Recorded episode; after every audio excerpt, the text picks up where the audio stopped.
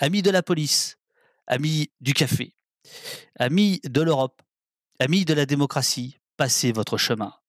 Si vous voulez être en forme, ne regardez pas cette émission, car aujourd'hui, nous allons, nous allons parler d'un truc extrêmement décourageant, démotivant, alarmant, mais d'une certaine manière génial. Depuis le début de la saison, euh, au poste, il n'y a que des garçons il n'y a que des garçons, j'ai invité que des mecs, etc. Donc là, il y, en a, marre. Donc cette semaine, cette semaine, on a beaucoup de chance. On a pour l'instant en invité que des femmes, euh, puisque mercredi, nous aurons Dominique Simoneau, vieille amie, très défavorablement connue de nos services, vieille amie euh, d'Oposte, puisque je l'ai connue à Libération. Et aujourd'hui, aujourd'hui, elle est contrôleuse générale des lieux de privation. C'est le moment de se redresser. Vous allez passer. Hop, et voilà, c'est parti. Bonjour mesdames, comment allez-vous? Ça va très bien. Bonjour, ça va bien. Gwendoline Delbos-Corfield, vous êtes eurodéputée verte, tandis qu'à votre droite, je, veux dire à l'écran, euh, Mélanie Vogel, sénatrice EELV des Français de l'étranger et coprésidente du Parti vert européen. Ça n'arrive pas qu'aux autres, qu'ils soient hongrois ou polonais. En France aussi, le choc autoritaire menace. Le groupe écologiste européen, dont vous êtes euh, membre, euh, vient de publier une étude de huit juristes internationaux sur la capacité des institutions juridiques à maintenir un état de droit en cas d'arrivée au pouvoir de devinez qui. Alors ça, vous ne le dites pas dans votre rapport, j'ai tout lu. Hein, euh, ou de dérive continue de, ce qui nous arrive.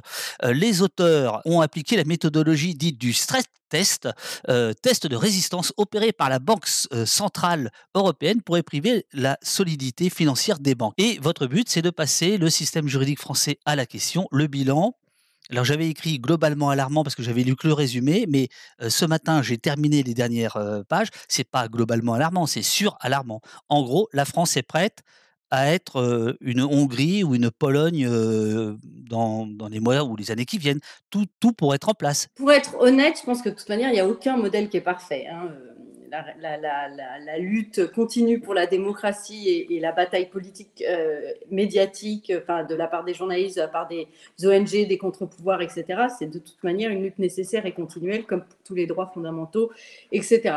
Après, oui, on peut considérer que, euh, la, France n'est pas euh, la meilleure structure institutionnelle et constitutionnelle en Europe, par exemple. Après, on, va, on va être honnête les uns avec les autres, ce n'est pas non plus une grande nouvelle des, tas de journalistes, des tas de constitutionnels l'ont dit. L'intérêt, c'était effectivement de, tout établir dans un seul texte et voilà. Et en plus que ça soit pas dit par des politiques ou que ce soit pas dit par des journalistes dont on sait bien qu'évidemment ils vont être biaisés et tout ça va être très idéologique, mais que ce soit des chercheurs à partir de données très euh, pratiques comme en combien de temps on peut changer une loi constitutionnelle, en combien de temps on peut changer euh, des administrations, en combien de temps on peut mettre au pas des, universités dans le cadre des libertés académiques, etc. etc.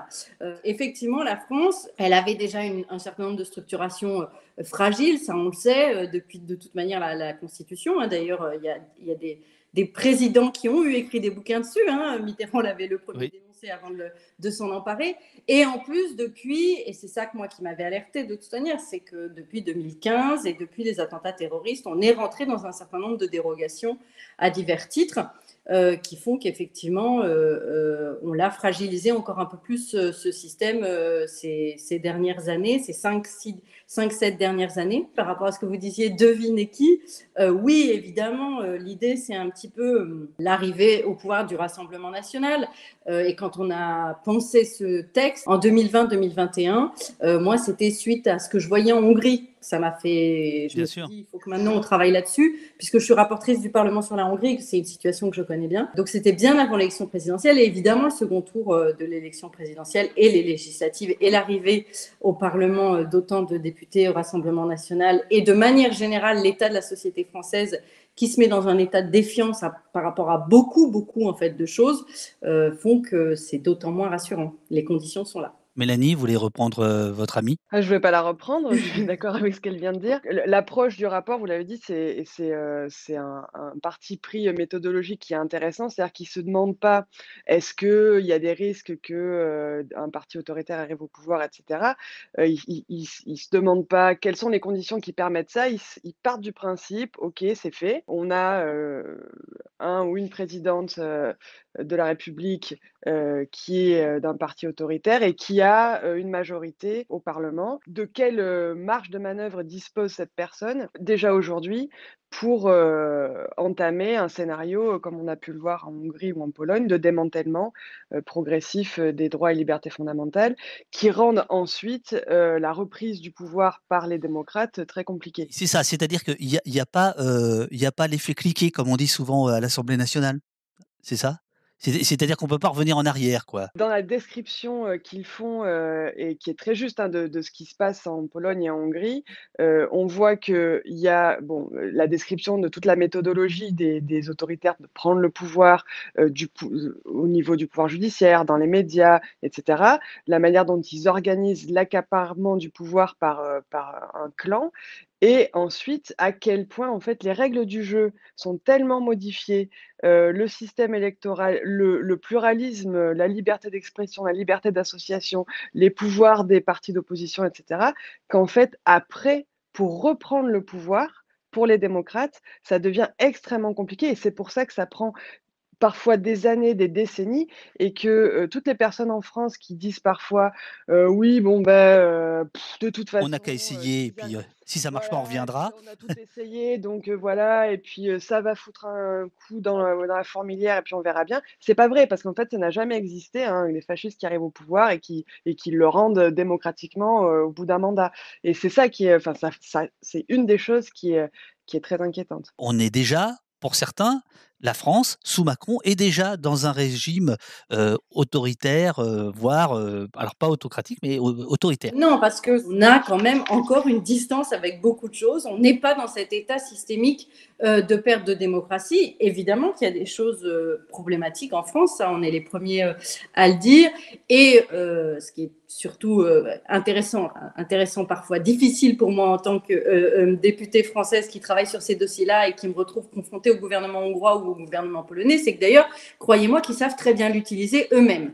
Euh, et notamment, par exemple, un des grands exemples que euh, Viktor Orban, Premier ministre hongrois, aime donner, c'est que euh, en Hongrie, il n'y a pas de journalistes en prison, même pour quelques heures. La, la, garde à vue de journalistes n'existe pas, on les censure d'une toute autre manière, on, crée des telles conditions de peur, et etc., qu'ils s'autocensurent, mais c'est vrai qu'il n'y a pas de garde à vue. Et donc, il adore dire qu'en France, il y a des gardes à vue de journalistes, et il a raison. Et l'attaque contre la liberté d'expression, par exemple, depuis les attentats terroristes qui se renforcent à chaque gouvernement et qui se renforcent avec Macron, elle est réelle. Et la concentration des médias, qui là n'est pas un fait gouvernemental, mais un fait d'oligarque en France, euh, voilà, Bolloré, etc. Oui, cette inquiétude-là, elle est très présente.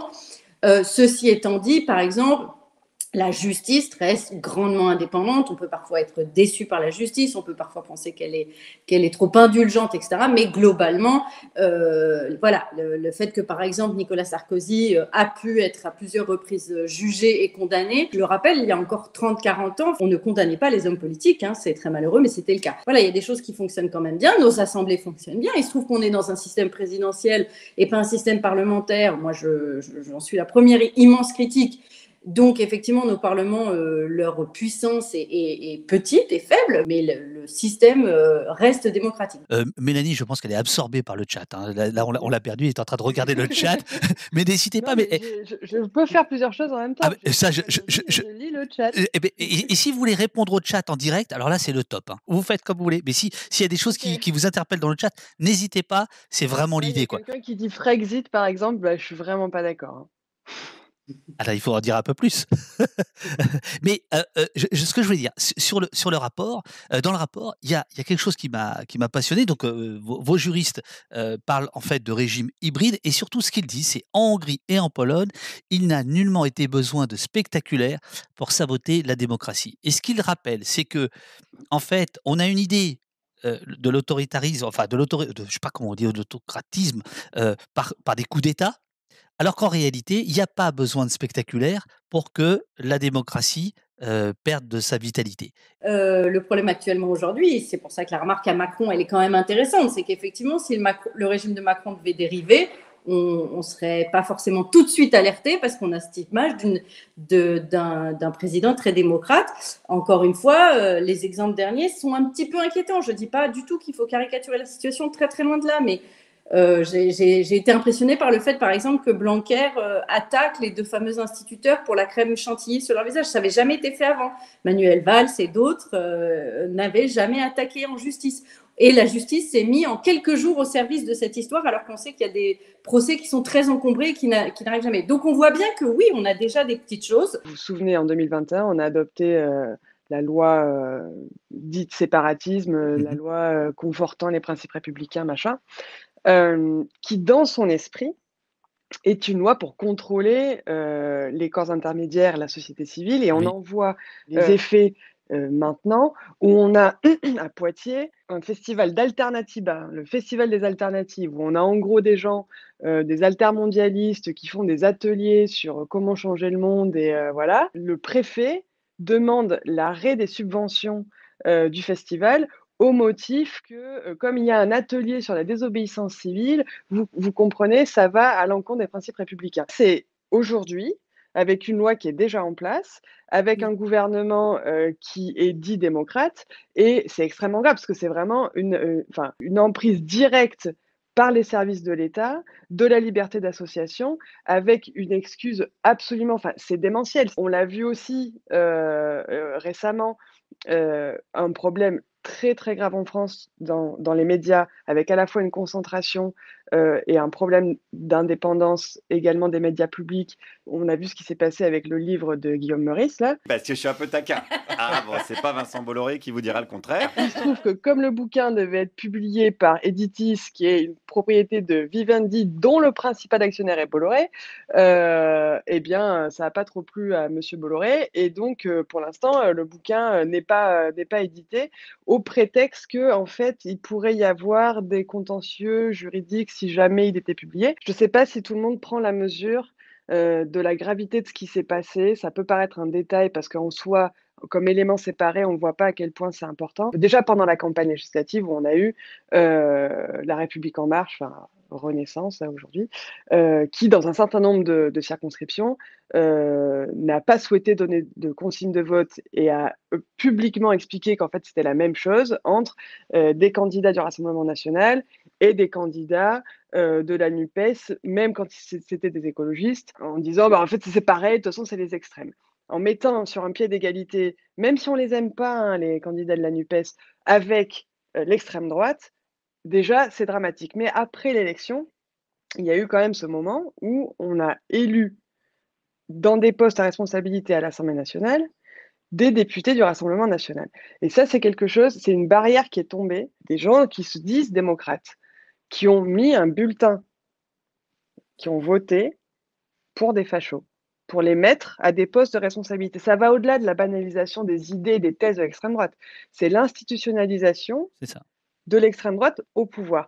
Et ça, euh, personne ne les oblige à faire ça. Ils l'ont fait euh, librement. Ils ont mis un bulletin parce qu'il y a des gens à droite, au centre droit, des libéraux qui vont porter l'extrême droite au pouvoir parce qu'ils considèrent qu'à court terme, c'est la meilleure stratégie pour pouvoir rester au pouvoir et combattre la gauche. Le pire vient parfois euh, de la bêtise plutôt que de la malveillance. Après les attentats terroristes, les premières lois d'urgence de, François Hollande, euh, il y avait cette espèce de conviction euh, des socialistes que c'est pas grave parce que oui, c'est des lois qui, sont compliquées, il faut des gens bien au pouvoir pour, pour avoir des cas d'urgence, mais c'est pas grave parce que les, voilà, les autocrates n'arriveront jamais au pouvoir. Et ça, c'est d'une inconscience. En fait, on fait pas des lois que pour les moments faciles. On fait des lois pour tous les moments et on fait des lois qui essayent de résister le plus possible et des systèmes qui essayent de résister le plus possible. Et on se dit pas, oh ben de toute manière, on sera toujours qu'entre nous, entre gens bien, entre gens modérés. Et donc, euh, euh, même si on a un cas d'exception, c'est pas grave parce que nous, on n'en abusera pas. Il peut y avoir des gens qui arrivent au pouvoir et qui en abusent, et parfois même chez les modérés. Ce que votre rapport pointe, c'est le régime constitutionnel français fortement concentré sur l'exécutif et en particulier le président de la République,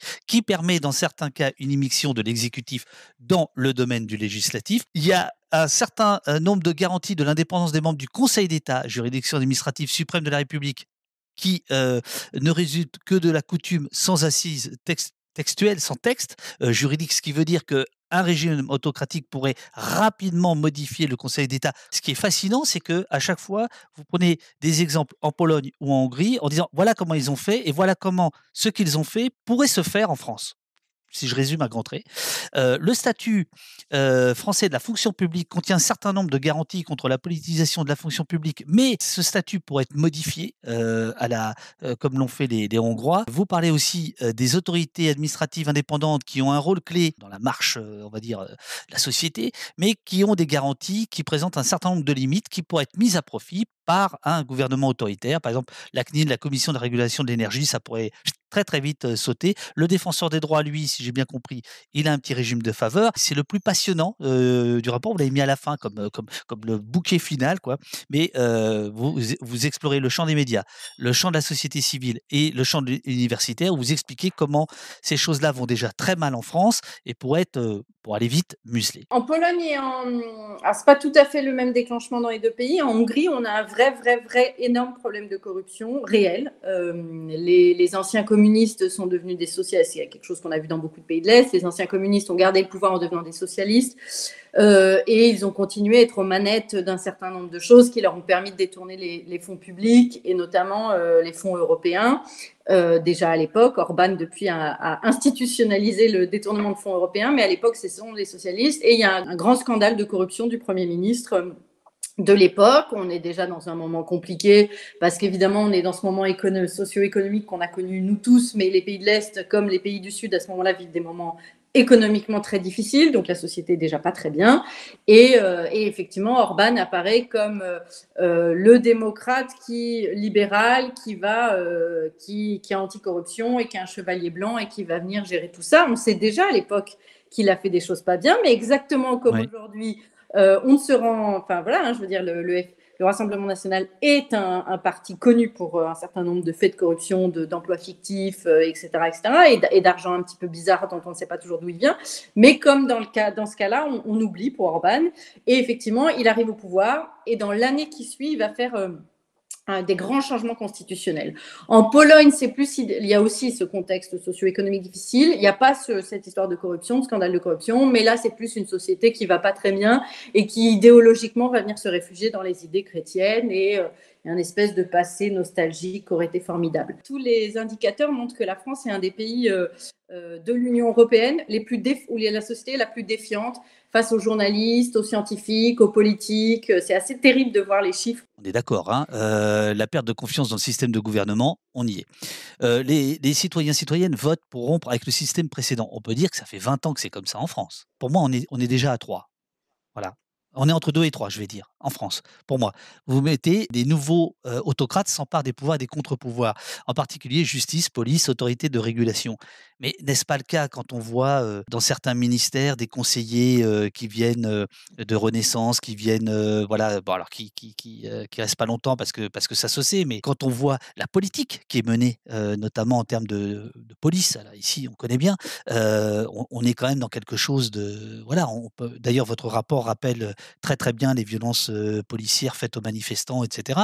Est-ce que vous ne pensez pas qu'on est entre deux et trois là, très sérieusement? Il faudrait évidemment accompagner ça aussi d'un travail sociologique. Effectivement, l'état, par exemple, de la progression des idées d'extrême droite dans la police et, dans l'armée, la faiblesse financière, par exemple, de la justice est, un grand problème en France. Les autorités de régulation, pour l'instant, elles sont euh, elles sont encore très indépendantes. Effectivement, la défenseur des, parce que c'est une dame actuellement, elle est défenseur des droits euh, et, euh, et, dans la Constitution, ce qui est, ce qui est une des grandes forces pour le coup là de, du système français. Par contre, à chaque fois que par exemple le gouvernement critique le défenseur des droits ou il, dénigre le travail bah, de l'Observatoire des prisons, par exemple, c'est ce qu'il aime bien faire, ou qu'il dénigre effectivement la CNIL, ou qu'il dénigre d'autres autorités indépendantes.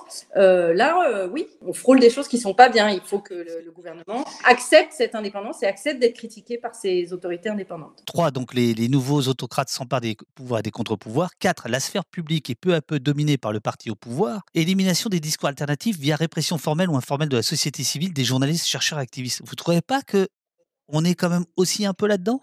Sincèrement c'est pas que le parti autoritaire qui peut engager la société dans un chemin liberticide. Pour tout un tas de raisons, des démocrates peuvent en fait être la source du chemin vers, euh, vers la fin des libertés publiques. Sentier battant dans le chat qui dit ne pas avoir lu le, le rapport, mais en vous écoutant, il dit voilà, je pense que les constats sont largement dépassés et que les conclusions sont trop optimistes. Alors, comme il n'a pas lu, en fait, il n'y a pas de, il y a pas de conclusion, mais ça, on va en parler. Mais non, non, par contre, il ajoute ce point-là que je trouve intéressant l'extrême droite en France est en avance sur les conclusions du rapport, d'après ce que j'entends. Est-ce qu'il est n'y a, a, pas de vrai là-dedans? et, et, un, peu avant, il y avait la question de c'est présenté ici comme un déroulement. Et finalement, est-ce que les choses ne pourraient pas se passer en même temps Évidemment. Hein, voilà, ça. Oui, il y a, y a, le déroulement, il n'est pas, euh, il, pas forcément construit l'un après l'autre. Il y a aussi des phénomènes d'accélération. Évidemment que les dernières présidentielles et législatives, pour moi, il y a un phénomène d'accélération. Ça, c'est une évidence. Donc, euh, quand vous dites on a déjà beaucoup avancé, oui. en Hongrie, par exemple, il y a deux choses majeures qui déclenchent un petit peu l'état de la société et, et, et après le fait qu'on n'arrive plus à revenir en arrière qui sont pas des choses institutionnelles, mais qui sont des choses euh, de la vie. C'est euh, la lutte contre les études de genre et, le départ et la, poussée au départ d'une université. Donc l'université de l'Europe centrale va quitter Budapest pour partir à Vienne, tellement elle est opprimée et elle ne peut pas faire les cours comme elle le souhaite, avec des choses qui, évidemment, on, dit qu'ils sont des cours idéologiques, etc. etc. Euh, c'est une université euh, qui, a formé des tas d'états d'étudiants. Évidemment, quand en France, à Sciences Po Grenoble, on accuse Sciences Po Grenoble d'islamo-gauchisme mm. et que jusqu'au plus haut niveau, euh, on, menace de s'emparer de ça. Là, c'est l'institution, hein, euh, les services publics français qui disent euh, on va peut-être contrôler ça. Oui, là, on, a, peut avoir une inquiétude de la mainmise. De la même manière, ça a été dit là, l'Observatoire de la laïcité ou des associations qui récemment, à cause de la loi séparatisme, ont pu être accusées de ne plus être républicaines. Là aussi, la, lutte contre les NGO, les, organisations non gouvernementales, c'est le grand truc hongrois, de dire qu'elles sont toutes financées par l'étranger par l'étranger, euh, par les gauchos américains, euh, avec un relan d'antisémitisme, parce que c'est notamment un, philanthrope euh, juif qui finance tout ça. Donc voilà, et que tout ça est contre et est une traîtrise à la France. Là aussi, il y, a, il y, a, une accélération qui, ces derniers mois, et c'est effectivement inquiétant dans ces domaines-là et la concentration des médias, on a des choses qui se sont accélérées plus vite que dans ce rapport et où on est déjà très inquiet. Ouais. Ce que pointent euh, les, juristes en question, c'est euh, notamment la dépendance des médias privés envers l'État et la faiblesse du, pluralisme. Là, on pourrait dire qu'il n'y a aucun contre-pouvoir médiatique face au RN aujourd'hui. Enfin, je veux dire, Marine Le Pen est totalement présentée comme quelqu'un de tout à fait acceptable. La manière dont les médias peuvent exister en France, surreprésentent certaines opinions politiques et certains intérêts et ne permettent pas en réalité de faire vivre vraiment le pluralisme et ça s'empire avec la fin de la redevance télé, et ça s'empire avec la concentration. Un certain nombre de, mes collègues euh, allemands, belges, etc., me disaient, mais Zemmour, il dit à l'antenne des choses qui seraient interdites euh, dans nos pays. C'est pas possible de dire certaines des choses qu'il dit, euh, ou en tous les cas de les laisser passer. Ils ont le sentiment qu'on laisse des idées extrêmement racistes se dire tout haut, ou, ou, des idées extrêmement guerrières se dire tout haut, etc. etc. Jean Bassier, il dit, le FN a commencé par supprimer contre-pouvoirs locaux dans ces villes. Est-ce que Jean Massier a raison de dire c'est le FN qui a supprimé les contre-pouvoirs ou est-ce qu'on peut dire que les contre-pouvoirs euh, s'éteignent euh, de leur pelle mort? Il n'y a pas la, politique d'un côté et la société de l'autre. Et euh, c'est la, même chose en fait. Donc oui, c'est vrai, que quand ils sont arrivés au pouvoir au niveau local, ce qu'a fait le Rassemblement national, c'est effectivement commencer par sucrer les subventions à tout ce qui les embêtait.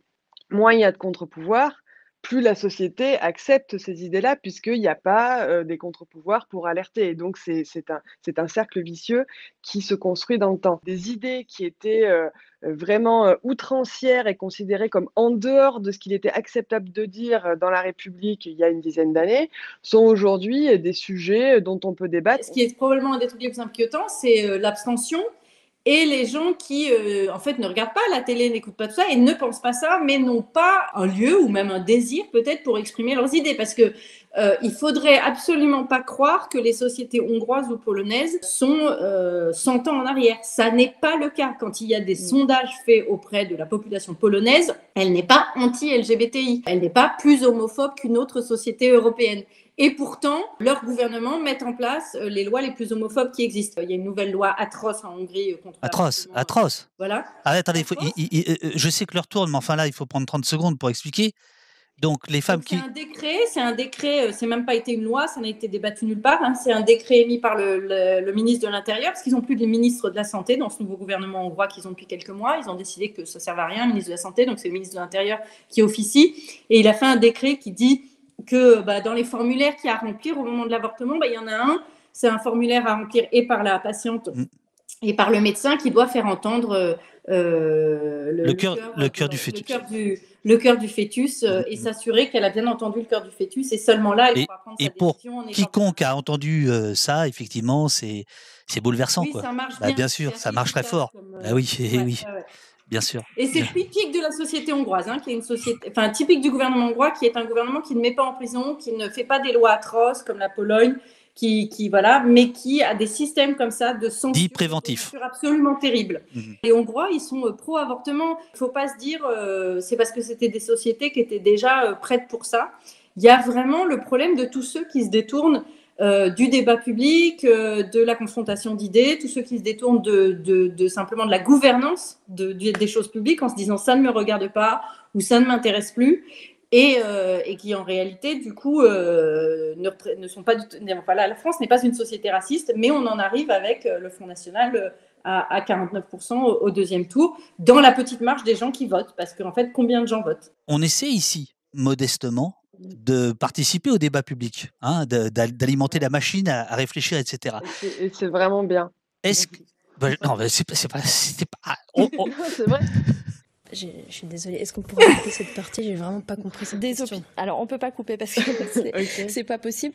Qu'est-ce qu'on fait aujourd'hui en France par rapport à ce Une fois qu'on a lu votre rapport qui est vraiment extrêmement intéressant parce que il est juridique d'un côté et géographique de l'autre puisqu'il il nous explique ce qui s'est passé ailleurs et ce qui pourrait nous arriver. Voilà, qu'est-ce qu'on fait? La démocratie, c'est pas, c'est pas donné, ça peut disparaître. J'appelle les gens à se mobiliser, à vraiment devenir ou redevenir vraiment antifascistes. On a un problème en France avec une, espèce de d'abandon des luttes de base antifascistes. Ouais. ok, cool. Voilà, merci beaucoup. À, à très bientôt Merci. et, c'était un plaisir de, de faire votre connaissance. À bientôt, à bientôt. Au revoir. À Au revoir. bientôt.